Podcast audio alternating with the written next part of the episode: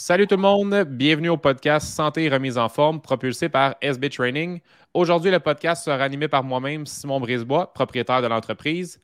C'est quoi SB Training? C'est un accompagnement vers tes aspirations de remise en forme. Alimentation, entraînement, mindset, motivation et bien plus.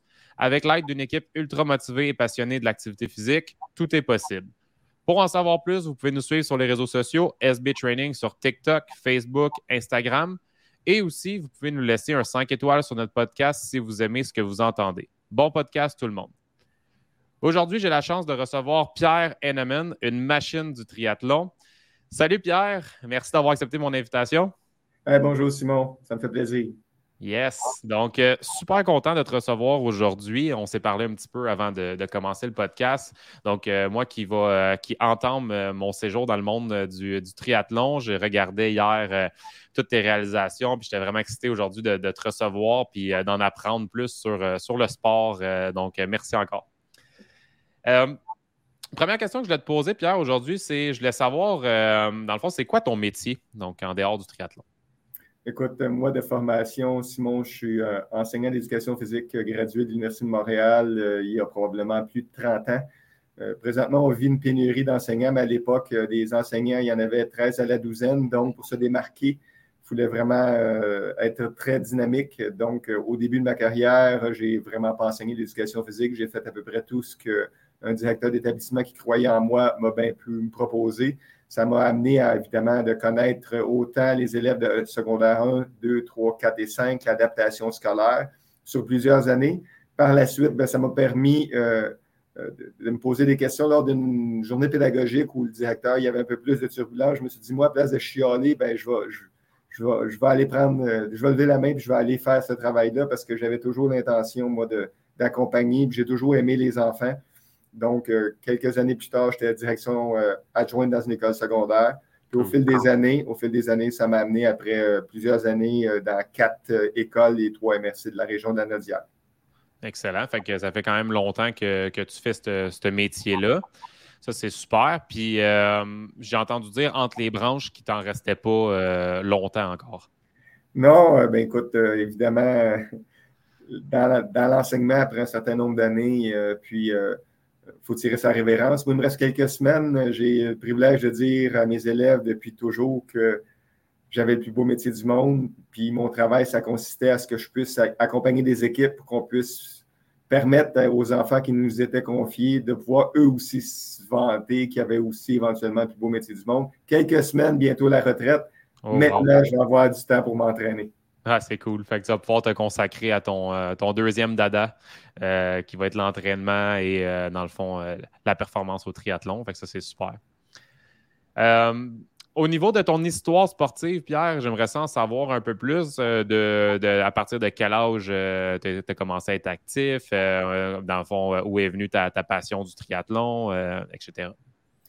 J'ai commencé à faire de la course à pied au secondaire, comme la plupart des jeunes à cette époque-là, au deuxième secondaire, un prof d'éducation physique euh, m'avait sollicité pour que je fasse partie de son club de course. J'ai commencé à la course. Euh, par la suite, au cégep, ça a bien été. Euh, je continuais la course, puis j'avais un ami qui faisait du vélo. Donc, les premières années, on avait des casses à boudin. Écoute, c'était l'émergence des, des, vélos avec les casques. On a passé d'un vélo tout neuf sous les 1000 dollars à maintenant des machines qui ça n'a pas de sens le prix. Ah, Mais, ça.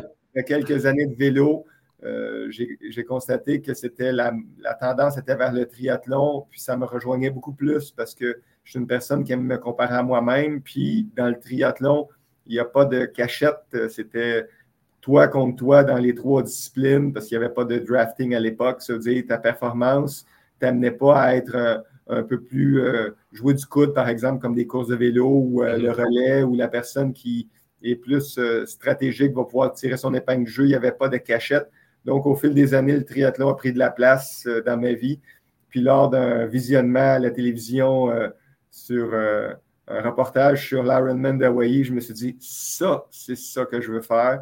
Ça a commencé, ça a commencé comme ça, mais j'étais un nageur très ordinaire. J'ai commencé tardivement. Puis dans les premières années, euh, j'appelais plus ça de la noyade contrôlée que de la natation.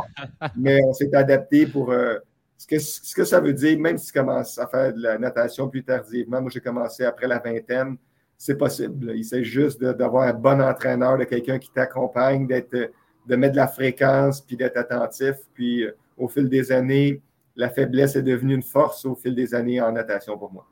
Exact. Puis comme tu as dit, euh, la, des fréquences, c'est d'être constant au final. C'est que euh, quand on a les bonnes techniques, c'est sûr que si tu fais constamment les mêmes erreurs, c'est pas comme ça qu'on va progresser. Mais c'est un, bon entraîneur qui peut euh, mettre le doigt sur des petits bobos que tu aurais pu avoir au niveau de ta nage, puis après ça, tu es constant là-dedans, c'est là, qu'on a des, des, grandes réalisations qui peuvent se faire par la, par la suite. donc, ça fait longtemps que tu es dans le milieu du triathlon. Ça fait combien d'années? J'ai, euh, cette année, j'ai entrepris ma 35e saison, euh, après avoir fait déjà trois ou quatre Coupes du Québec cette année. On est en train de préparer d'autres courses un peu plus d'envergure dans les prochaines semaines, mais euh, moi, je ne pense pas arrêter le triathlon, du moins pas dans les prochaines années. Tant que je n'aurai pas de, blessures plus chroniques, j'essaie de naviguer au travers de tout ça, puis de m'assurer d'avoir autant de plaisir. La notion de plaisir est très importante. Mm-hmm. Comme je mentionnais, quand on se compare à soi-même, quand on se compare à soi-même, on n'a pas de on n'est pas déçu parce que j'ai aucun pouvoir sur les concurrents qui sont alentour de moi. Mon objectif, c'est toujours de tirer le maximum de ce que j'ai comme possibilité la journée, bien entendu, du triathlon. Ah, ça, c'est super. Puis on en parle souvent à nos clients aussi euh, euh, au niveau de la remise en forme, de ne pas se comparer aux autres, de se comparer à soi-même, de voir comment on était quand on a commencé le premier mois versus quand comment on a évolué à place de se comparer à gauche, à droite. Il y a tellement de facteurs qui font en sorte que euh, l'âge, l'hérédité, euh, au niveau de, la perte de poids, de la remise en forme, même chose au niveau de la performance. Je veux dire, on ne peut pas tout le temps se, comparer, mais si tu te compares à toi-même, ça devient vraiment euh, ça devient une belle puissance par, la suite. je voulais savoir au niveau, là, exemple, de tes plus grandes réalisations? Je sais que tu en as fait beaucoup. Parle-moi euh, ben, parle-moi du nombre de podiums euh, sur le nombre d'événements que tu as fait. Puis après ça, j'aimerais ça que tu me parles de tes plus grandes réalisations. OK. Euh, j'ai, c'est ça, j'ai quand même 61. Je ne sais pas si c'est une grande réalisation, mais j'en suis vraiment fier. J'ai 61 Ironman de terminé. Je vais entreprendre bientôt le 62e à la classique dimanche. Euh, puis euh, les, podiums d'un Ironman, c'est les cinq premiers. Puis au fil des années, ben, j'ai participé à peu près tous euh, les podiums, c'est-à-dire tous les groupes d'âge qui existent, parce que j'ai commencé, j'avais dans la vingtaine. Donc j'ai vieilli avec mon sport. Puis ce qui est une grande fierté, parce que tu peux en faire 200 Ironman, mais d'avoir 200 Ironman où tu es fier de ta réalisation, puis que tu n'as pas juste fait ça dans l'optique de terminer, parce que mon objectif, c'est d'être compétitif face à moi. J'en ai réalisé 54 podiums. Puis là-dedans, dans les 61 épreuves, il y a quand même 10 championnats du monde de longue distance. Donc, 10 qu'on a, puis 11 en réalité, parce qu'il y a l'Utah aussi l'année passée qui est un championnat du monde. Donc, sur euh, les 61, euh, il y a 50 épreuves de, des Ironman ordinaires qu'on va appeler, là, même si ce n'est pas ordinaire quand on voit ça. Puis il y a 11 championnats du monde qui m'ont permis d'avoir 54 podiums en effet. Débile. C'est vraiment, euh, quand tu parles de grande réalisation, euh, juste de faire un Ironman, selon moi, c'est une très grande réalisation. Euh, juste moi, par mon propre parcours qui va entamer, qui a fait, une perte de poids, j'ai perdu 80 livres dans, dans la dernière année, puis j'entame un, demi-Ironman. Juste de faire un demi, les gens, ils trouvent que c'est vraiment un, un, gros accomplissement, puis selon moi, c'en est un aussi. Donc, juste de faire un full, mais là, tu en as 61 à ton actif, euh, tu peux être euh, vraiment fier, 62 euh, dimanche. donc, félicitations, c'est vraiment impressionnant. Mais moi, je pense que Simon, de ça, c'est c'est pas juste de faire, comme tu mentionnais, il y a pas juste un, c'est pas juste un demi. C'est même pas même pas juste un, olympique. C'est déjà juste déjà bien de sortir de son divan. Ouais. de se dire, on, a toujours à penser que c'est juste les grands sportifs qui font des grandes réalisations. Moi, je pense que si on a la population se prend en main et qu'ils se décide de se dire, ben moi, suite à, l'écoute que je peux avoir avec Simon et Pierre, ça m'a Pierre parlait de l'importance de bouger. Ben, le temps nous appartient, puis de se dire qu'à place de faire toutes sortes d'activités qui vont me prendre du temps, parce que le temps est à nous, ben, je vais me mettre en action. Puis mon défi, ça va être au début de marcher avec mes enfants, de ma famille, ma conjointe, mon conjoint, puis éventuellement de me donner un objectif à moyen long terme. Parce que les grandes réalisations, c'est sortir de son divan. Oui, vraiment. on travaille certaines habitudes de vie, ben, on va être plus en forme. Si on est plus en forme, ben, ça nous permet d'être plus, plus performant dans sa vie personnelle et professionnelle aussi. Là. Oui, 100% Puis comme tu l'as dit, c'est de commencer avec euh, des petites actions, puis de répéter les actions, puis d'y aller euh, graduellement. C'est pas vrai que c'est sûr que quand on voit la montagne au bout, euh, je vais faire ça, ça peut être épeurant, mais si on y va petite action par petite action, ben c'est là que ça fait, ça fait des grandes réalisations. Puis tu l'as dit, je veux dire, il faut juste le faire, puis après ça, le, corps, il va, il va suivre. C'est ça qui est impressionnant, à quel point le, corps humain peut, accomplir de, grandes choses. Fait que. Oui, que c'est vraiment impressionnant. Ouais. je, dis, je dis à peu près la même chose dans un langage plus, plus imagé. Je dis tout le temps que ton éléphant, il mange bouchée par bouchée. Ouais, ouais. Ça arrive parce que je pense que quand tu fais de la longue distance depuis aussi longtemps, la gestion des blessures fait partie aussi de l'entraînement. Mm-hmm. Quand je me blesse et que je dois recommencer la course à pied, c'est une minute de course, quatre minutes de marche. Je vais faire ça cinq fois, six fois. Progressivement, je vais augmenter ma durée de course. Il ne faut pas s'imaginer qu'on part et que tout le monde qui fait des longues distances part, puis ils s'en vont courir 5, 10, 15, 20, 30 km comme si c'était facile. Il y a une progression, il y a une constance qui nous amène la même chose. C'est évidemment la première chose, je pense. Tu dois l'avoir déjà consulté, euh, consulter un médecin pour s'assurer que tout va bien, puis par la mm-hmm. suite, avoir quelqu'un qui va nous accompagner, surtout si on est moins familier puis qu'on n'a pas de formation là-dedans pour éviter les erreurs. Parce que les gens comme toi, Simon, ou des entraîneurs, pour euh, le, triathlon les sports spécifiques vont nous permettre d'éviter des écueils qui vont nous permettre de s'épanouir, de vivre de bonheur, puis en se souvenant toujours que c'est un lieu social où on doit avoir du plaisir. La notion de plaisir est super importante. Exact. Il faut que ça reste dans le plaisir. Puis c'est pour ça que quand que, peu, importe ce que tu fais, si c'est pas quelque chose que tu es capable de garder sur du long terme ou quelque chose que tu es capable de t'amuser au travers de, du processus. Puis j'avais fait un beau parallèle avec le principe que l'événement avait été annulé. Euh, euh, le, demi-Ironman, le dernier qui était annulé, j'avais fait un parallèle que j'expliquais aux gens qu'au final, c'est le processus qui est important. L'événement qui était annulé, c'est un peu comme la cerise sur le Sunday qui aurait été incroyable selon moi. Mais le processus, tout l'entraînement que j'ai fait dans les 12 derniers mois, ça, par exemple, on ne peut pas me l'enlever, c'est pas perdu. Euh, d'autres événements, il va en avoir d'autres, puis j'ai la piqûre en ce moment du triathlon, j'en ai même pas fait encore. Euh, fait que c'est ça que je trouve qui est vraiment important, puis de voir que le processus et le processus euh, d'avoir des saines habitudes de vie, c'est ça qu'il faut que les gens y mettent au quotidien. Oui, j'aime beaucoup ça, la notion de processus. Ça me rappelle beaucoup quand les gens me demandent ce qui est le plus facile dans le triathlon, je le mentionne. Ce qui est le plus facile, c'est de s'inscrire et de sortir sa carte de crédit. Ça, c'est le plus facile. le, plus difficile, le plus, le plus difficile, c'est le sérieux que tu vas mettre dans ton processus te préparer à. Puis ça, c'est plus difficile, le processus. Puis la compétition, ça va dépendre, elle va se situer entre le plus facile, la carte de crédit, ouais. ton inscription, et le processus que tu as mis. Plus ton processus est adéquat, plus ta compétition va être valorisante, plus la mémoire va te permettre de dire j'ai eu du plaisir parce que j'ai été sérieux dans le processus. Mais il faut être conscient que si ton processus d'entraînement ou de remise en forme n'est pas parfait, il faut que tu sois capable d'avoir des attentes qui soient réaliste en fonction de tes capacités. C'est ça, parce que tu n'as pas de pouvoir sur les autres. Puis moi, à chaque fois, j'utilise toujours la notion de médaille. Je, me, je calque ça sur euh, les, compétitions en me disant, moi, ma médaille d'or aujourd'hui, la mienne, c'est quoi aujourd'hui c'est un triathlon sprint? C'est quel temps que je vais faire? Par exemple, si je me dis une médaille d'or pour un triathlon sprint, c'est une heure. Une médaille d'argent, ça va être une heure deux, puis une médaille de bronze, une heure quatre. Ben, je sais que je, après la compétition, je vais regarder ça avec un peu de recul. Puis je mets la médaille d'or toujours difficile à atteindre. La médaille d'argent, habituellement, c'est quelque chose qui est possible. Puis on a toujours des journées qui vont moins bien. Mm-hmm. Quand tu travailles avec un système de trois médailles comme ça, trois paliers, c'est que ça te permet dans la compétition, si ça ne va pas à ton goût, de ne pas te décourager parce que la moindre des choses, c'est d'essayer de ne pas te sacrer en bas de ton propre podium que tu t'es créé. Ouais. Ça veut ah, c'est vraiment cool. Moi, je travaille toujours avec un système à trois podiums. Puis évidemment, l'écart de temps entre un triathlon sprint et un triathlon, mettons Ironman, va être plus grand. Ça va être des deux minutes sur un sprint, cinq minutes pour un Ironman, parce qu'évidemment, la, durée est beaucoup plus grande. Puis s'ils vendent en, vélo, dans un Ironman, euh, ça, paraît. ça paraît vraiment. Oui, c'est vraiment cool. Euh, puis je fais un parallèle avec quelqu'un qu'on a reçu sur le podcast dernièrement, Marc-Antoine Senneville. Euh, lui, c'est un coureur, puis il avait fait son, son meilleur temps au demi-marathon, c'est 1h03. fait que tu vois le genre de coureur.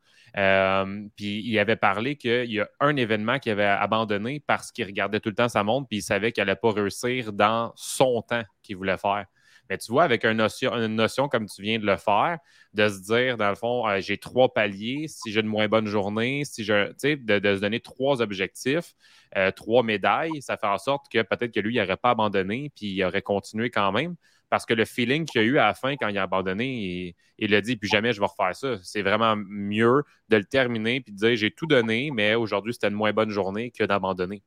Fait que je pense que c'était un beau parallèle à faire avec ce que tu viens de dire. Puis je pense que c'est une bonne idée de se mettre trois barèmes euh, quand on entame une, compétition. C'est vraiment cool, ça. Mais ça demande quand même, c'est pas tout le temps facile pour quelqu'un qui débute parce qu'il se connaît moins bien. C'est ça, il faut le savoir. Ouais. Mais tu sais, en se disant, moi, jouer avec des marges de temps un peu plus grandes quand je débute dans le sport ou dans l'activité physique. Mais quand ça fait quelques saisons, tu es capable de cibler, tu connais évidemment les parcours, parce que c'est souvent des parcours qui reviennent dans le monde du triathlon au Québec, ou par exemple, Lac Placide qui va être ma dixième édition, ou la Renman Tremblant qui va être ma dixième édition aussi. Je connais les parcours par cœur. C'est-à-dire que je suis capable d'avoir un peu plus d'idées. Puis je me donne toujours aussi la notion de ben, cette journée-là, j'ai bien beau avoir trois médailles, mais il y a quand même une astérix en dessous.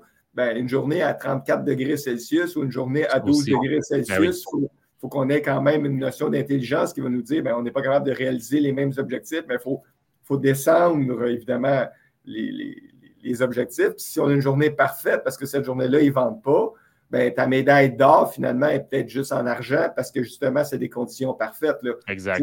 La condition météo qui font une petite variation, mais pour le reste, ça garde, ça garde quelqu'un motivé tout au long de son parcours en se disant il ne faut pas, il faut absolument pas que je me sac en bas d'un propre podium que je me suis mis. Exact. C'est sûr que la première année, c'est plus difficile. Mais oui, c'est ça. C'est le, temps de gager, euh, c'est le temps de gager les temps puis de comprendre un peu les distances. Puis, euh, tu sais, comme moi, mettons, mon premier que je m'en vais faire, il y en a qui me disent Tu veux le faire en combien Je veux le finir. J'ai aucune idée, euh, tu sais, comment je vais doser mon énergie. J'ai aucune idée comment ça va être. tout le monde me parle de, la duplicie. Tout le monde me parle OK, ça va être fort, c'est intense. Je, je l'ai fait en voiture. je vais aller faire une reconnaissance de parcours avant mon demi. Mais je veux dire, j'ai pas de temps. Je veux juste le finir, puis après ça, on bâtira là-dessus. Fait que, euh, mais comme tu dis, à force d'en faire, on peut se faire une certaine discipline là-dessus. Oui. Je veux savoir, Pierre, euh, on passe, on revient sur le sujet de Monsieur le directeur. Euh, je veux savoir, c'est quoi l'avantage pour les enseignants et pour les enfants d'avoir un directeur autant en bonne forme physique euh, qui véhicule euh, un beau message dans l'école au niveau de la, santé et des bonnes habitudes? C'est quoi les avantages pour les enfants et pour les enseignants selon toi? Bien, la première chose, c'est que quand tu commences, moi, je m'entraîne toujours le matin avant de travailler, puis euh, en fin de journée, ça veut dire quand tu rentres au travail, ça fait probablement plus d'heures que tu es réveillé que la majorité des gens. Donc, mhm. tu es très allumé. Puis le fait d'être en, bonne condition physique, euh, bien évidemment, ça a un impact positif dans ton travail parce que, évidemment, toute la journée, tu es assez allumé.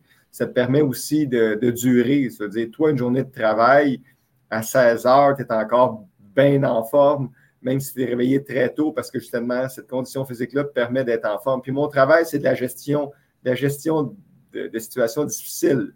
Parce que c'est assez rare qu'on envoie un élève dans mon bureau pour euh, une chose positive. De toute façon, quand ça arrive, c'est encouragé dans mon organisation parce que surtout des élèves où c'était plus difficile. Quand on m'envoie un élève puis qu'on me dit Pierre, c'est le bon moment de, faire du, du renforcement positif, moi, pour qu'un jeune puisse s'asseoir dans mon bureau, il faut que ce soit positif. Sinon, il est obligé de rester debout. C'est quand je demande aux jeunes, ils rentrent dans mon bureau, puis il ne sait pas trop pourquoi, que le prof me l'a envoyé. Puis je mentionne, tu peux t'asseoir. Là, il sait déjà que ça va bien aller, son affaire. Ah, c'est un beau code. C'est cool, ça. C'est une bonne idée. L'école le sait. Puis quand j'appelle à la maison, puis que je dis la même chose à la mère, j'explique à la mère ou au père, souvent à la mère, parce que c'est souvent la mère euh, qui s'occupe de l'éducation des enfants encore. Mais de, de, plus en plus, le père est présent quand j'appelle puis je mentionne que son fils est assis dans mon bureau, ça l'apaise beaucoup parce que ça permet justement de jeunes de se faire valoriser. C'est-à-dire, toute cette énergie-là qui est en gestion toujours de situations absolument plus négatives, ça me permet de ne pas me décourager puis de ne pas tout le temps me dire que je gère des situations difficiles puis qu'à la fin de journée, c'est moins le fun. Puis celui qui, passe le dernier, bien, il vit la, patience qui s'est effritée au fil de la journée. Il n'a pas l'impression d'avoir un travail qui est de qualité. Donc, ce qui me permet d'une grande constance dans mes interventions auprès des enfants et une patience euh, hors du commun pour euh, euh, mon personnel puis les gens qui sont alentour de moi. Parce que les seules situations qui sont plus difficile, c'est quand j'augmente ma charge d'entraînement de beaucoup. Ça, j'en suis bien conscient. C'est vraiment important de le savoir. Puis je le dis à mes élèves aussi quand ça ne va pas à leur goût ou qu'il y a des sorties de classe. Il y a juste une raison pourquoi on est euh, fatigant. C'est parce qu'on est fatigué. Ouais. Dans ce temps-là, quand tu en prends conscience que tu es fatigué, ben, les gens autour de toi, tu essaies de les épargner parce qu'habituellement, tu n'es pas fatiguant avec le deuxième voisin à côté de chez vous, tu es fatigué à cause des gens qui sont alentour de toi. Mhm. C'est la même chose dans l'entraînement. Si par exemple, on est dans une période plus intense où on charge plus euh, la, la, durée puis euh, le volume est important, ben, c'est nous qui le décidons comme athlète ou comme personne active. Ce n'est pas notre conjoint, notre conjointe, puis les gens autour de nous de le subir. Il faut être capable d'avoir cette introspection-là. Puis ce que ça me donne, l'activité physique, c'est justement de me dire comment je peux sortir de la situation pour m'amener à rester euh, positif auprès des élèves, du personnel et des familles, parce que mon objectif, c'est qu'il y ait eux autres aussi le plus beau du monde. Ben, c'est ça, c'est bien que tu transposes, euh, dans le fond, ce que, ce que tu réussis à apprendre au niveau de l'entraînement, puis ce que tu, tu à, l'école, c'est vraiment cool parce que l'entraînement nous apprend vraiment beaucoup de choses, puis surtout quand on compétitionne à un haut niveau, puis on fait des, euh, un sport vraiment encadré comme tu le fais, ben il y a des belles réalisations, puis des choses que tu apprends, mais tu le transposes à l'école. Ça, c'est vraiment cool. Euh, de voir. J'aime bien le système de debout-assis aussi. C'est vraiment de quoi que j'avais jamais entendu, puis c'est une bonne idée. Euh, est-ce que, moi, je vais te parler de ce parallèle-là parce que moi, j'enseignais en éducation physique avant. Euh, est-ce que tu sens que parce que tu es un directeur vraiment impliqué au niveau du sport, que euh, tu as une meilleure relation avec les enseignants en éducation physique? Est-ce que tu as le oui plus facile pour certains budgets reliés à, mettons, l'éducation physique et à la santé à l'école? Tu penses que ça, peut avoir un lien? Moi, je pense que je pense que c'est important de, faire la part des choses parce que moi, ce qui est, pas, ce qui est important à mes yeux, moi, j'ai choisi ma passion. Ma passion, c'est l'activité physique, c'est le triathlon, c'est les sports aérobiques euh, sur toutes les formes, autant vélo de montagne, puis tous les sports, là, ski de font en compagnie. Mais moi, c'est ma passion. C'est-à-dire, moi, comme, comme gestionnaire d'une organisation scolaire, d'une école secondaire, mon travail consiste à ce que je suscite la passion. Puis pour moi, la passion, si quelqu'un va s'épanouir en art plastique, en musique ou euh, en basketball ou en sciences, c'est ça qui est important. C'est qu'il faut susciter auprès des jeunes cette passion-là qui vont leur permettre de rester à l'école. Parce que, comme tu le sais, c'est la maxime que je véhicule sur mes équipements sportifs, rester à l'école. Je, sais, je sais à quel point ça a un impact important, le décrochage scolaire pour notre société, puis pour les jeunes, parce qu'ils ils vont trouver ça difficile. Puis moi, je dis tout le temps aux jeunes, moi, je ne veux surtout pas avoir raison. Je dois être la seule personne sur la terre qui ne va pas avoir raison. Je ne veux pas que tu me revoies dans 3-4 ans et me dises, Monsieur Neyman, je n'ai pas lâché, j'aurais pas dû lâcher l'école. Je veux que tu me prennes sur parole et qu'on prenne ensemble des moyens parce que si ça permet les arts plastiques, parce qu'ils ont un budget équivalent, parce qu'évidemment, je travaille toujours en fonction de la quantité d'élèves inscrits dans chacune des activités, pour qu'on soit équitable. Mais moi, ce que je dois faire comme gestionnaire d'une école, ce n'est pas de faire valoir ce que j'aime, faire valoir ce que les enfants aiment, puis m'assurer qu'on répond à leurs besoins. Puis pour ça, je travaille en collaboration étroite avec tout mon personnel. J'ai une équipe de personnel au niveau du soutien, mes éducateurs spécialisés, mes professionnels qui sont toujours prêts. Moi, je dis tout le temps, les décisions, c'est tout moi qui les prends parce que je suis responsable de tout dans une école. je dis à tout le monde qui m'entoure, votre pouvoir, vous, c'est de m'influencer en fonction qu'on rende un service à l'enfant. Si vous me rendez un service à l'enfant, puis que vous amenez des beaux projets, puis ça va vous faire permettre de bouger, s'il le faut, les arts plastiques, la musique, euh, les sciences vont passer de l'avant au même titre que toutes les activités parascolaires qu'on peut mettre de l'avant dans une école secondaire. 100 tu as vraiment raison. Puis euh, c'est bien dit que effectivement le but, c'est que l'enfant soit heureux euh, au travers de son cheminement scolaire. C'est tellement important. Puis il y en a plein que le sport va les accrocher, les sciences vont les accrocher. Ça dépend vraiment du, champ d'intérêt. Fait que euh, moi, c'est vraiment le sport qui m'a accroché pendant le secondaire. Le parascolaire, une chance que c'était là au secondaire. Maintenant, il y a plein de sports-études. Puis ça, c'est vraiment cool à, voir. Mais c'est le fun de voir que de nos jours, en 2023, à quel point il y a des écoles avec plusieurs euh, j'ai oublié le nom parce que je, veux le dire, mais des, euh, des programmes. Donc, les écoles sont rendues multiprogrammes, ils ont des multivolets, il y a vraiment beaucoup de choix pour, euh, pour les enfants. T'aimes la robotique, il y a des écoles, t'aimes le cirque. Fait que ça, c'est beau à voir qu'on est rendu là. On va retourner. Oh, excuse-moi, vas-y. Pierre, ce que je ça, ça permet évidemment, comme tu l'as bien mentionné, à l'épanouissement de, ces enfants-là. Oui, exact. On veut vraiment que dans le fond, ils se retrouvent parce que l'école, euh, la partie plus académique, les jeunes ont besoin des fois de la présence des familles. On a vraiment besoin de la présence des familles, surtout un milieu plus défavorisé. Présence de famille, puis on a aussi besoin de, ces leviers-là, qui ce sont les passions. Exact. Puis pour les garder dans, dans l'optique de garder à l'école. Euh, on retourne euh, en sport. Euh, je voulais savoir, est-ce qu'il y a des moments dans ta carrière sportive que tu pensais tout abandonner? Puis si oui, comment tu as réussi à passer au travers? Donc, des périodes plus difficiles que tu, termines un événement ou tu reviens à la maison, tu dis à ta blonde, c'est terminé, je lâche ça. Ça t'est déjà arrivé? J'ai eu, j'ai eu un épisode vraiment difficile il y a environ peut-être 5-6 ans. Je revenais du chalet, du chalet, puis en vélo. Puis euh, j'ai eu un accident de vélo. Une, jeune fille, une ancienne élève de mon école, non. Euh, vraiment, elle a tourné à gauche alors que c'était lumière jaune. Puis moi, je descendais une côte dans l'autre direction. J'étais sur un vélo de triathlon dix jours avant de partir pour aller à Kona cette année-là, donc très affûté, très en forme. Euh, c'est probablement ça qui m'a sauvé la vie. Tout ce que j'ai eu le temps de faire, c'est d'enlever mes mains sur mon prolongateur pour éviter l'impact direct dans, dans, le côté de la voiture cette journée-là, je me suis brisé la mâchoire, puis euh, froissé des côtes, euh, beaucoup. Euh, ça a été compliqué. Puis j'ai été plusieurs semaines, une mâchoire brisée. On s'entend que j'ai mangé avec une paille pendant 10-12 semaines. C'est une perte de poids, perte de tonus musculaire. puis dans cette période-là, j'ai le conseil que je pourrais peut-être donner, c'est quand on a un accident de ce type-là, moi, j'avais l'impression que j'étais un surhumain puis que je sortis, voulais que je sorte de l'hôpital au plus vite. Je suis sorti trop hâtivement de l'hôpital. Puis à la maison, suite à ça, j'ai fait quatre épisodes d'embolie pulmonaire. Puis c'est très dangereux, ça. évidemment, c'est très, très dangereux. Puis quand c'est arrivé, l'ambulance est revenue à la maison. Puis j'ai dit à la mère de mes enfants que qu'elle dise à, à Félix Palorian, les miens, mes enfants, que je les aimais parce que je pensais que j'étais pour mourir cette journée-là. Euh, c'était quelque chose de difficile. Puis là, je me suis dit, je ne serais jamais capable de revenir de ça. Parce qu'évidemment, des embolies pulmonaires, ça amène des nécroses au niveau des poumons. D'ailleurs, c'est pour ça que je suis un petit peu moins performant en course à pied que j'étais à l'époque, parce qu'évidemment, euh, j'ai une capacité aérobique qui a été diminuée face à ça. J'ai recommencé, recommencé suite à ça à faire de la musculation. Euh, sans doute, tout le monde a déjà fait une bonne sauce à spaghetti maison. Vous connaissez, c'est quoi la, la pâte de tomate, la, plus grosse conserve qu'on peut trouver. Non, c'est la plus petite conserve qu'on peut trouver à l'épicerie. J'ai commencé ma musculation avec une pâte de tomate dans les mains de chaque côté, à faire des push-ups sur un mur. Progressivement, je vais fait une réhabilitation sur plusieurs mois. Puis euh, ça s'était passé, ça, à la fin septembre. Puis en avril suivant, je faisais mon premier 10 km à la salle, une compétition de, course à pied.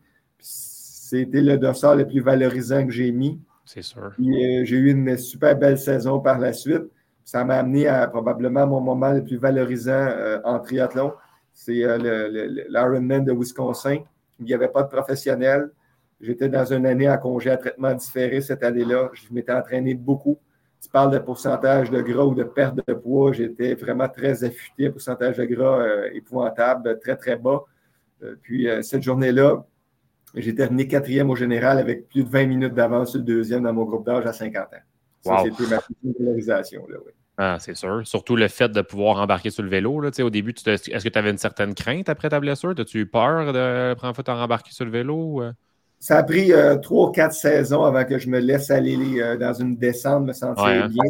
Puis depuis deux ans, là, on peut dire que c'est pas mal passé parce que je me sens assez à l'aise. Évidemment, c'est toute une adaptation avec un vélo. Je change de vélo chaque année, mais quand tu connais bien ton vélo, tu, fais confiance à ton vélo, tu connais tes capacités, puis c'est de moins en moins présent parce que tu fais de plus en plus de, de descentes.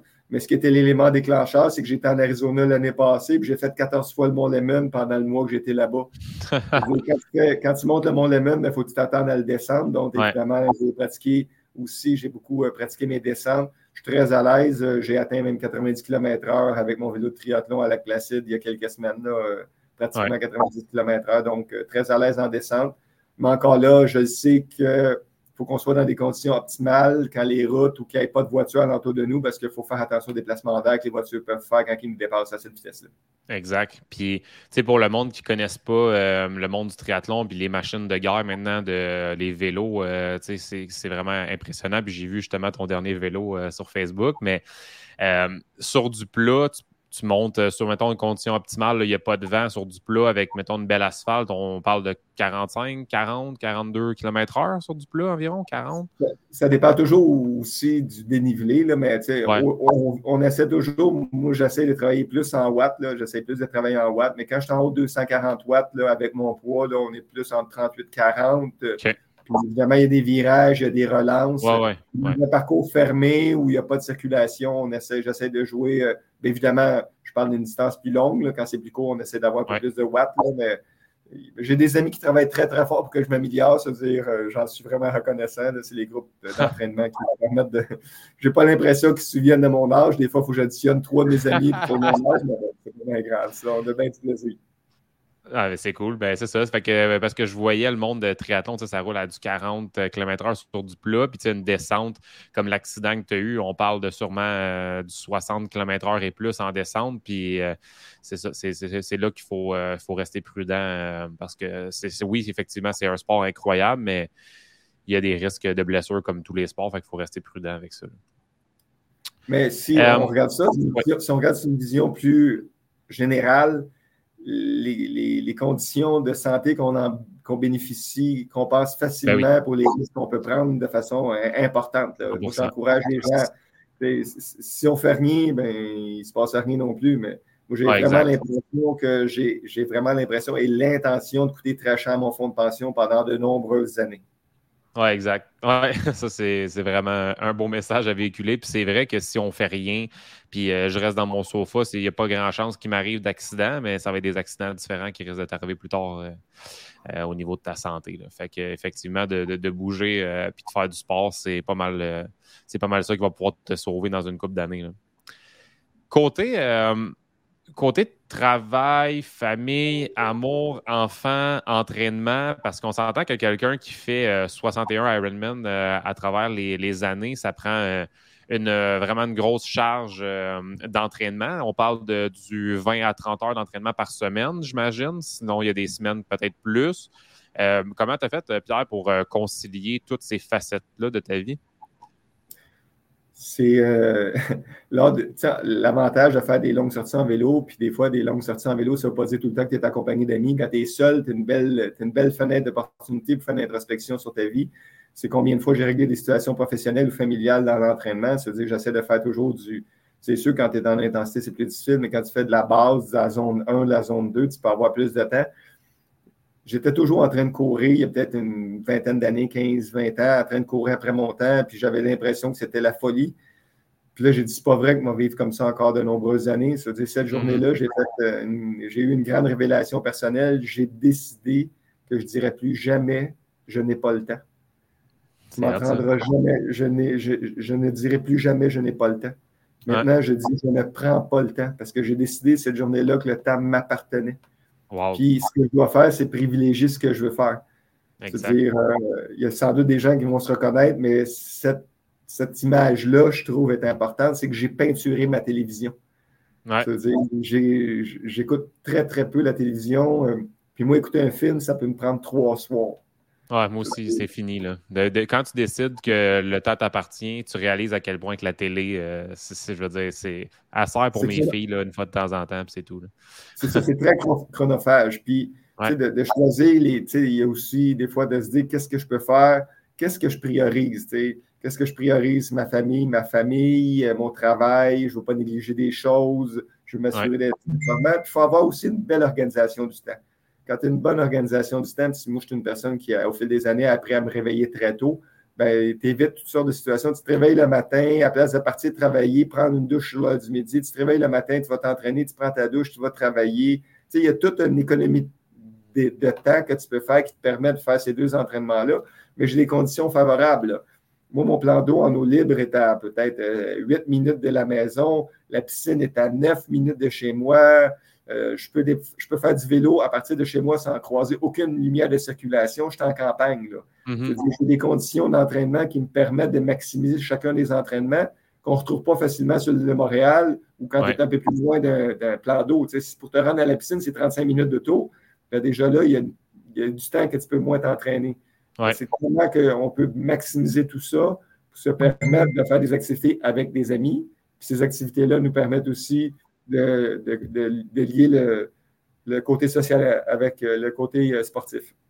Oui, ça, c'est vraiment important de, le mentionner aussi parce que, effectivement, tu sais, moi, il y a du monde qui sont comme, euh, je dis, euh, bon, à un moment donné, on ira courir ensemble, on ira faire du vélo ensemble. On Ouais, mais Simon, je roule pas, euh, je roule pas à ta vitesse, là. Je cours pas aussi vite que toi. Je, veux dire, on, tu le sais, puis tu l'as mentionné tantôt. Pour ceux qui ne savent pas, c'est quoi les entraînements avec les zones 1 ou zone 2, ben, c'est des entraînements qui font en sorte qu'il faut qu'on diminue notre, vitesse pour aller chercher des, des zones différentes au niveau de notre rythme cardiaque. Ben, c'est sûr que de courir, ça se peut que la personne à côté de moi, ben, son cœur va battre à 160, 170, il va être dans une autre zone. Puis nous, on va, tu sais, j'imagine, je cours avec toi, Pierre, tu vas courir à côté de moi, c'est un peu le même principe. Ça se peut que toi, ton cœur va battre vraiment plus bas que le mien pour la même vitesse. Fait que ça fait en sorte qu'on peut euh, quand même aller courir avec, euh, avec du monde puis passer des bons moments euh, parce que, tu sais, des fois, des sorties de course, ça peut prendre 30, 35 minutes, 40, dépendamment de ce qu'on ce que, ce qu'on fait. Donc, oui, c'est une bonne idée d'aller pouvoir de rouler puis de faire des activités sportives avec d'autres gens, euh, ça fait aussi de regagner du temps. Fait que ça, c'est cool. Parce que le côté social, c'est la base, selon moi. Tu vas aller t'entraîner parce que tu sais que tu as du plaisir à jaser avec entre chaque série en natation, entre chaque euh, situation un peu plus intense en vélo ou en course. Moi, je pense que c'est bien s'entourer d'un bon entraîneur, mais aussi d'un club qui va nous permettre d'avoir du plaisir parce que la notion du plaisir, je l'ai mentionné plusieurs fois, il faut que ce soit omniprésent dans l'espace si tu veux durer. Oui, vraiment. La, notion de plaisir, puis effectivement la notion de club aussi, de communauté, de gens autour de toi qui sont actifs, qui bougent, puis qui, ont les mêmes, les mêmes passions que toi. C'est sûr que ça permet de, se propulser encore plus euh, dans ce qu'on fait. Euh, on en a déjà parlé euh, un petit peu plus tôt, mais j'aimerais quand même t'entendre sur ce sujet-là. Il y, a beaucoup de croyances des gens qui disent que certaines choses ne sont pas possibles. Il y a des exemples, moi, je je pousse mes, euh, mes machines que j'appelle avec SB Training. Il y en a que pour eux, faire un 5 km, c'est un énorme défi, puis c'est pas possible pour eux. Après ça, courir un 10, aller faire, mettons, euh, une randonnée. Euh, il y a beaucoup de gens qui vont s'arrêter à certains murs. Il y en a que leur mur, c'était le 5 km, il y en a que c'est le 10. Là, il y en a que je leur ai dit, hey, un demi-marathon en octobre, puis je les entraîne pour faire le demi mais j'essaie de leur faire réaliser que tout est possible quand tu as un bon suivi, un bon encadrement, puis que tu mets les efforts et la constance. Toi, qu'est-ce que tu en penses du fait que, euh, que tout est possible? Qu'est-ce que tu en penses de ça?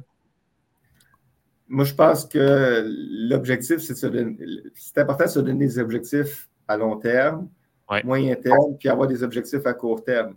C'est un peu comme la perte de poids ou euh, des, défis qu'on se donne, par exemple, de se dire il y, en a qui ont des problèmes d'addiction, que tous ces problèmes-là peuvent être liés en se disant, on va me donner un petit objectif, on va me donner un objectif plus à moyen terme, puis il ne faut pas s'empêcher de voir grand. Puis de se dire, ben moi, dans ma réalisation, pour moi, là, ce que j'aimerais le plus, c'est de, par exemple, de faire un, 100 000 de, de, courses en sentier. C'est un 160 km qui m'allume beaucoup. Au début, je vais me dire ça, ben, je vais me donner quelques années, puis au fil de ça, ben, tranquillement, si toi, tu travailles souvent avec des gens qui sont en perte de poids, puis tu te dis que ces gens-là vont progresser tranquillement, puis ils savent que quand l'indice de masse corporelle s'améliore, ben, c'est plus facile ces articulations. Tu te mm-hmm. dis peut-être que je ne suis pas capable de courir présentement un 10 ou un 20, mais m'a commencé un 3, un 5, ça va me motiver parce qu'à long terme, ce serait le marathon ou la course en sentier qui serait intéressante, ou même la personne peut se dire, ça, peut être faire un 10 km. Là. Pas qu'il y ait de petits objectifs, mais de se dire, qu'est-ce que je peux avoir comme plus gros objectif? Parce que la satisfaction va être seulement plus grande, toujours en lien avec ce qu'on a comme capacité. Puis se dire, de toute façon, si c'était si facile que ça de s'entraîner, mm-hmm. toute la population du Québec le ferait. Tout le monde serait déjà, déjà de se dire qu'on sort de notre divan, on fait partie des, des gens motivés, puis de reconnaître auprès de des gens qui sont alentour de nous, l'effort qu'ils ont consenti pour sortir du divan. Parce que c'est facile de se laisser tenter par le confort. Puis moi, je dis tout le temps, 100% des entraînements qui ne me tentaient pas, je ne laisse aucune marge de manœuvre. 100% des entraînements qui ne me tentaient pas sur les 35 dernières années m'ont amené de la satisfaction. Ben le plus difficile, le plus difficile, c'est sortir de la maison. Mm-hmm. Ça ne me tente pas, je me sens fatigué, je vais aller faire mon 5, mon 10 ou l'entraînement que j'avais prévu je reviens, je suis plus oxygéné, je suis plus en forme, je suis plus performant pour le reste de ma journée. Oui, exactement. N'ayez pas peur d'avoir des gros objectifs, de bien vous entourer, puis d'y aller étape par étape. C'est une période qui pourrait être plus ou moins longue, dépendamment de la grosseur de l'événement qu'on veut se faire vivre des, petites, euh, des petits frissons. parce qu'il y a quand même, quand que je traverse une ligne, on me demande tout le temps, Pierre, pourquoi tu fais ça encore 61 fois, puis tu vas bientôt en faire d'autres? Mais je ne peux pas expliquer le rush qu'il y a quand je traverse la ligne, même si ça ne dure mm. que 5 secondes. Ouais. C'est un rush de satisfaction, tu t'es battu toute la journée, tu t'es battu contre toi toute la journée. Cette satisfaction d'avoir le devoir, d'avoir réussi, le devoir accompli est tellement présent que ça vaut tout, tout ce qu'on peut mettre. Puis j'appelle pas ça un sacrifice. Parce qu'on n'en fait pas de sacrifice, on fait des choix. Mm-hmm. Oui, c'est vraiment beau. Euh, des fois, tu dis des mots, puis j'aime ce que tu dis parce que c'est des choses que je répète aussi, euh, mais c'est le fun de les entendre aussi de, de, quelqu'un d'aussi euh, ben, je vais dire, d'aussi calé dans son sport. Là. Fait que non, j'aime vraiment ce que tu dis. Puis c'est des choses que, que, j'essaie de faire appliquer le, plus possible à mes clients parce que chaque petite action que tu vas poser va t'amener des, euh, des répercussions sur du long terme. C'est, souvent, on est dans l'air qu'on veut que tout aille vite, tout soit rapide. Amazon, tu commandes le lendemain. Euh, je fais une semaine que je m'entraîne. Comment ça, j'ai pas perdu de poids? Ça fait euh, un mois. Pourquoi je suis pas capable de courir un 5? Donc, les gens, il faut qu'ils comprennent que si tu le fais graduellement puis que tu te bats contre toi-même puis tu continues, tu vas progresser, puis euh, tu peux accomplir de grandes choses. Fait que euh, ça, c'est vraiment cool. Tu sais, tu l'instant, les gens veulent tout instantané. Ouais. À un moment donné, aux alentours de la quarantaine, j'avais des gros problèmes de dos, puis ma physio de l'époque, Isabelle, me dit Pierre, il faut qu'on fasse un programme d'entraînement et d'étirement. Moi, les étirements, puis moi, c'était comme quelque chose, tu sais, on recule quand même dans le temps, il y a presque une vingtaine d'années, les étirements, c'était pas très populaire dans le sport d'endurance. Euh, le yoga n'existait pas. Ça veut dire, j'ai dit, OK, fais-moi une petite routine d'entraînement, il ne faut pas que ça soit long. Ben, ça fait 15 ans que je m'étire tous les jours quotidiennement. Mais ça a pris six semaines avant de commencer à avoir des effets. Il faut se dire que on a une vision long terme. Si je suis aussi en mesure de faire des, longues sorties en course à pied et en vélo, c'est que je maintiens tous les jours ces étirements-là, puis je fais une ben petite une musculation tous les jours. Pas besoin d'en faire pendant une heure. On n'en fera pas une heure de temps. Moi, ça dure 10, 8 à 10 minutes, mes étirements. Mais j'ai de la fréquence. Tous les jours, je fais les étirements. En me réveillant, ça fait partie de ma routine. C'est comme instauré, c'est comme cristallisé dans mon mode de vie.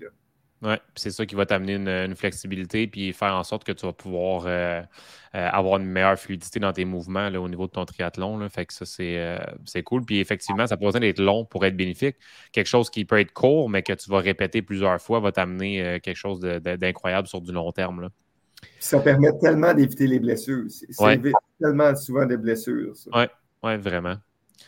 Euh, J'embarque dans un sujet un petit peu plus crunchy. On s'en est parlé tantôt, mais euh, je voulais que, tu me parles de rivalité, amitié avec euh, un autre Pierre bien connu du monde de l'entraînement, avec Pierre Lavoie. Parce que hier, je regardais que souvent vous étiez en tête de file les deux pour vous battre pour certains triathlons. J'aimerais que tu me parles de rivalité, amitié avec Pierre Lavoie dans les événements.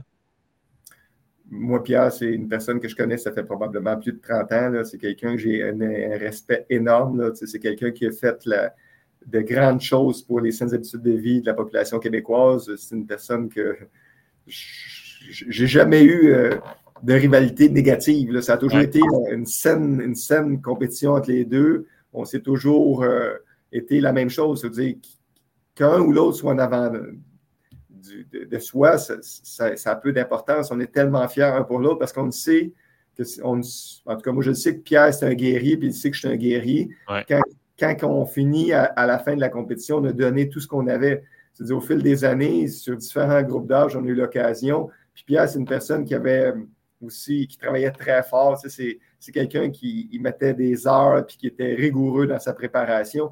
C'est-à-dire de savoir qu'on était proches un de l'autre, qu'un ou l'autre, souvent beaucoup plus lui que moi, réussissent à être en avant parce que Pierre avait vraiment beaucoup de talent. Euh, puis c'est une personne très déterminée, euh, un parcours de vie personnel euh, qui est très motivant, qui, mm-hmm. permet de te dire, tu sais, lui, il a perdu des enfants, moi j'ai perdu mes frères, on avait des parallèles beaucoup au niveau de, de, nos vies personnelles, puis lui, il le fait avec ses anges, puis moi aussi. Là, dire quand ça va moins bien, j'ai toujours deux anges qui me disent Hey, euh, mon Pierre, euh, j'ai deux frères décédés, ça dire, il, me pousse beaucoup. Puis la même mm-hmm. chose pour ses enfants, c'était des, belles rivalités avec évidemment un respect qui est inimaginable.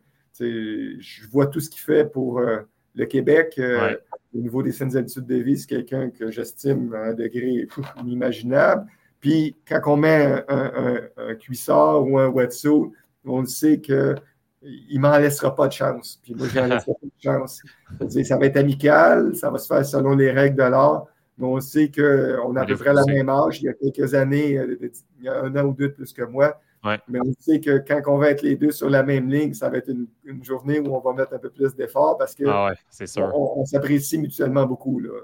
J'appellerais plutôt ça une grande camaraderie. Ah, c'est cool. C'est une rivalité qui vous pousse les deux à vous surpasser. C'est vraiment le fun euh, de, voir ça. Alors, je lisais ça hier et je trouvais ça intéressant. J'étais comme Ah, c'est vraiment cool qu'il y ait une petite rivalité. Euh, les deux Pierre, euh, ça devait être ça qui devait dire les, animateurs ou dans ce temps-là qui annonçaient ou whatever, la rivalité des deux Pierre, ça, devait être, ça devait être le beau à voir. vraiment, écoute, ça nous, a toujours traîné, tiré vers le haut. Ça nous a toujours tiré vers le haut. Ah non, c'est vraiment cool. Euh, on a parlé tantôt, Pierre, qu'il euh, te restait quelques semaines euh, à ton, mandat de directeur. je voulais savoir, c'est quoi ton plan de match professionnel après la retraite? Est-ce que c'est devenir entraîneur de triathlon? Est-ce que c'est faire plus de triathlon? Est-ce que plus d'entraînement? Profiter du temps en famille? Donc, c'est quoi ton plan après retraite, selon toi? J'ai euh, pas encore dessiné de plan définitif. J'ai pas fermé la porte, évidemment, au niveau professionnel à rien. Ce que je veux me donner, c'est que je, je, veux prendre le temps. le temps m'appartient, mais j'ai un horaire vraiment très chargé depuis de nombreuses années. Puis j'ai négligé probablement un peu euh, mon sommeil depuis de nombreuses années parce que j'ai une petite mise à jour à faire. Puis ce que j'aimerais, c'est être performant l'année prochaine, puis avoir des conditions favorables à la performance parce que je vais avoir évidemment toutes les conditions favorables. Écoute, je vais avoir tout le temps nécessaire. Si je décide d'aller en camp d'entraînement ou de faire, euh, il n'y aura plus de, vacances à prévoir. Je vais mhm. toujours le samedi. Je vais être juste bien occupé et plus du tout préoccupé parce que j'ai une responsabilité que je vais avoir de moi, qui est la, gestion d'une école, puis de m'assurer que les enfants, ça, tout se passe bien. Moi, ce que je souhaite, c'est une belle saison l'année prochaine augmenter ma charge d'entraînement, faire des petits dodos d'après-midi, prendre soin des gens que j'aime alentour de moi pour m'assurer que, évidemment, les prochaines années sont encore euh, vraiment à venir, vont être vraiment belles. Le meilleur va être à venir, selon moi. Cool, c'est vraiment le fun. Puis est-ce que c'est quelque chose qui t'a déjà passé par l'idée de, devenir un entraîneur au niveau du triathlon ou c'est plus, tu aimerais ça prendre du temps pour toi pour l'instant? Euh, je n'ai pas fermé la porte à ça. Je m'occupe d'un club de triathlon euh, de façon. Euh, j'ai un petit AB là, depuis des années. Euh, l'équipe Zoot Canada, c'est moi qui m'occupe de ce groupe-là. Puis j'ai toujours j'ai environ 90, un petit peu plus que 90 personnes là-dedans. Il n'y a pas d'entraînement, c'est plus un regroupement de personnes pour avoir certains services. Éventuellement, est-ce que je veux mettre un peu plus d'énergie là-dedans? Est-ce que je veux travailler en parallèle avec le monde du sport, les, équipements du sport? Peut-être. Je n'ai pas fermé aucune porte, mais pour tout de suite, je vais me permettre de terminer mon mandat avec brio pour m'assurer que les jeunes qui sont à présentement en cours d'été puissent avoir les meilleures conditions d'entrée scolaire pour la prochaine saison. Cool. Puis euh, il y a quelque chose qui me plane dans la tête depuis tantôt, puis je me demandais, avoir des vélos euh, à 20, 25 000, 15 000, puis de les changer à chaque année, parce que tu l'as mentionné tantôt, euh, est-ce que tu es commandité pour le sport que tu fais en ce moment? J'ai des gens qui prennent soin de moi. Au fil des années, au fil des années, j'ai des gens qui prennent soin de moi. Souvent des gens qui veulent être dans l'ombre, pour la plupart, mais j'ai des compagnies qui, qui, me donnent des coups de main. Puis évidemment, ces gens-là, j'en suis vraiment redevable, parce qu'évidemment, c'est ça à quel point c'est dispendieux tout ben le, ben monde du ben triathlon. Mais si on regarde ça avec un peu de recul, tu sais, euh, est-ce que j'ai un quatre roues, est-ce que j'ai un bateau, est-ce que je fais de la motoneige? Non, non moi, je fais, moi, je fais du triathlon. si on calcule éventuellement l'investissement de tous ces sports-là, toutes ces, ces petites passions-là, je trouve que mon sport est encore très abordable. Exact. C'est ça. Tout dépend de ton mode de vie puis le reste que ce que tu fais avec ton argent, là, effectivement. Euh, puis euh, pourquoi chaque année, j'étais curieux de savoir si tu parce que les, technologies évoluent, c'est parce que trop de millage sur ton vélo puis tu sens que c'est mieux euh, pour le changer ou Moi, j'aime beaucoup le vélo, ça fait des années, puis moi, j'aime beaucoup suivre toutes les nouvelles tendances. Ouais. Et je trouve qu'au niveau psychologique, c'est très personnel. Hein. J'encourage pas ça du tout. C'est très personnel. Moi, j'aime ça. Changer de vélo, ça me relance un peu pour la prochaine saison. J'aime ça, recevoir ça tôt, euh, style novembre-décembre, pour que tout l'hiver, je puisse l'ajuster à mon goût, changer les pièces parce que je, le rends vraiment à la carte pour moi. C'est comme un petit hobby pour moi qui me permet au printemps d'avoir envie de faire du vélo. Puis des fois, c'est bien psychologique. On va changer une paire de chaussures pour on a l'impression qu'on va plus vite. Mm-hmm. je me dis, comme j'expliquais tantôt, moi, ma passion, c'est le triathlon. Puis je trouve qu'en changeant chaque année, le, cours attaché au changement, si tu le calcules avec la vente de ton ancien puis ton nouveau, c'est quand même abordable. Mm-hmm. Puis je me dis, au nombre de fois que je vais dans un bar ou que je fais des folies, je pense que c'est bien rentable pour moi de changer de vélo. Exact. c'est cool. Puis tes anciens, tu les, tu, ça, tu les revends à d'autres gens qui font du triathlon, puis euh, tu, roules euh, tes vélos à chaque année. Hein? Habituellement, même les gens sont tellement habitués que je change mes vélos chaque année que mes vélos sont réservés.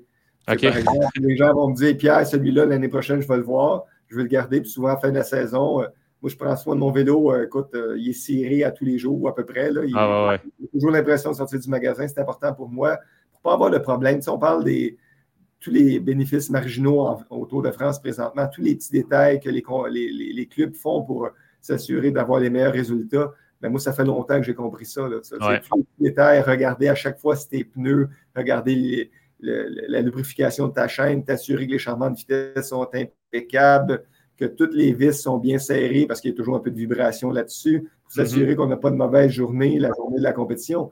Dire, ces petits détails-là font que quand je viens de le revendre, évidemment, la personne sait qu'elle n'aura pas de souci. Non, exact. Non, c'est cool. C'est plate qu'on soit pas à la même grandeur. toi, je pense que tu es comme 5 et 9, 5 et 10, ça se peut-tu? C'est ça, 5 et 10, oui. Ouais, c'est ça, exact. Presque, presque la bonne grandeur. Euh, Pierre, je vais, bientôt te laisser euh, retourner euh, au boulot. J'ai une dernière question pour toi. Je vais te laisser le mot de la fin là-dessus. Euh, je voulais avoir. ça serait quoi le, plus beau conseil que tu aurais à donner à quelqu'un qui hésite à se lancer dans le sport ou à amorcer une remise en forme? ça serait quoi? La première chose, je pense que c'est d'avoir une rencontre avec son médecin, d'en parler dans son milieu familial, développer ça à plus longue échelle parce que si tu les fais, si tu veux avoir une vision plus long terme, il faut que ça fasse partie de ton, ton, euh, ton noyau familial, t'assurer que tes enfants vont voir ça comme un modèle. Le meilleur truc, c'est de bien s'entourer. S'entourer d'un club, s'entourer d'un entraîneur, s'entourer d'un spécialiste, quelqu'un qui va te guider là-dedans, puis ne pas hésiter à magasiner, parce que il y a plus qu'un chemin qui amène en haut d'une montagne, puis peut-être qu'il y a une philosophie, puis quand tu parles avec quelqu'un, un entraîneur ou un club, qui te convient plus ou moins, parce que certains clubs sont axés beaucoup sur le social, puis d'autres plus sur la performance. Ou la même chose pour les entraîneurs. Puis d'avoir après ça, euh, de se donner un petit plan de match, puis de se dire, bon, ben moi, c'est dans cette direction-là que je veux aller, puis de s'assurer qu'on a toujours autant de plaisir l'hiver, en janvier, février, à préparer son triathlon qu'au mois de juillet quand les conditions sont clémentes. Oui, 100% Puis tu le dis, c'est on t'a l'air de la connexion. Il faut que ça connecte. Il faut que ça connecte avec ton entraîneur. Il faut que ça connecte avec le club. Il faut que tu te sentes bien. Euh, il y en a tellement qui font ce, travail-là. Après ça, comment te démarquer des autres? Bien, ça va être vraiment à, quel point tu, vas aller connecter avec tes athlètes, avec ton, monde que tu entraînes pour qu'ils aient du plaisir. Encore une fois, si je transpose ça à, ton niveau, euh, au niveau scolaire, bien, c'est toi qui tu crées une bonne connexion avec, les enfants, avec ton milieu. Donc, c'est un peu le, le même principe. Là. Parce qu'on travaille avec des humains. Il faut, se donner. Exact. C'est important l'intelligence émotionnelle. L'intelligence émotionnelle, c'est tellement important que ça te permet justement d'aplaner beaucoup de difficultés. Oui, 100% Hey Pierre, euh, honnêtement, ça fait 53 euh, minutes qu'on se parle, puis on dirait que ça fait euh, deux minutes. Le temps a passé vraiment, vraiment rapidement. encore une fois, je te dis un gros, gros, gros merci d'avoir accepté mon invitation. Puis je suis content que ça soit une première pour toi au niveau des, podcasts. Donc, peut-être que ce ne sera pas ta dernière non plus. merci beaucoup. Puis j'espère que grâce à notre entrevue aujourd'hui, on va réussir à en inspirer plusieurs à se mettre en action. Ben, je te remercie beaucoup, Simon. C'était une belle expérience. Puis je souhaite une belle fin de journée à tous tes auditeurs. Merci. Salut Pierre, bonne journée. Bye bye à tous.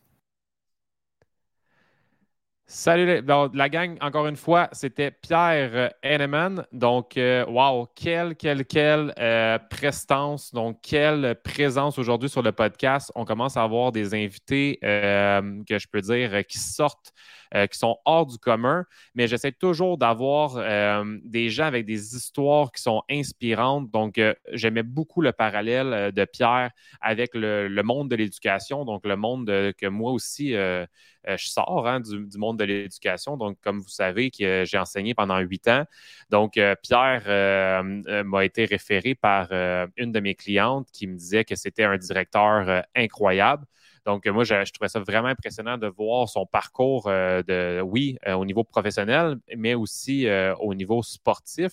Donc, je trouve que c'est un épisode qui, qui, est vraiment intéressant de voir à quel point on peut transposer ce qu'on apprend dans le sport, à quel point on peut aussi le, transposer dans notre milieu professionnel.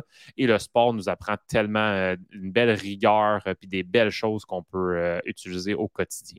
Donc, j'espère vraiment que vous avez aimé l'épisode d'aujourd'hui puis que cet épisode-là va vous permettre de vous mettre en action. Euh, puis il n'y a, a pas de moment pour le faire. Moi, je dis toujours, le meilleur moment pour se mettre en action, c'était hier. Le deuxième moment, c'est aujourd'hui.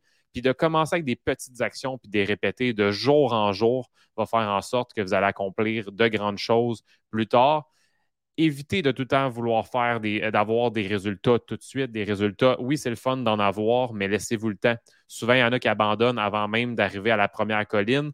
Continuez à, faire les actions, les bonnes, puis les répéter. Vous allez grimper des collines, puis après ça, il va y avoir les grosses montagnes qui vous attendent. Donc, je vous laisse là-dessus. Je vous souhaite euh, encore une fois une bonne journée. Et si vous avez aimé le contenu d'aujourd'hui, allez nous laisser un 5 étoiles sur le podcast. C'est notre pourboire. Hein. C'est complètement gratuit ce qu'on vous offre comme contenu. Et euh, vous pouvez nous laisser aussi un commentaire écrit si vous avez aimé. Merci à gang. Euh, au prochain podcast. Salut.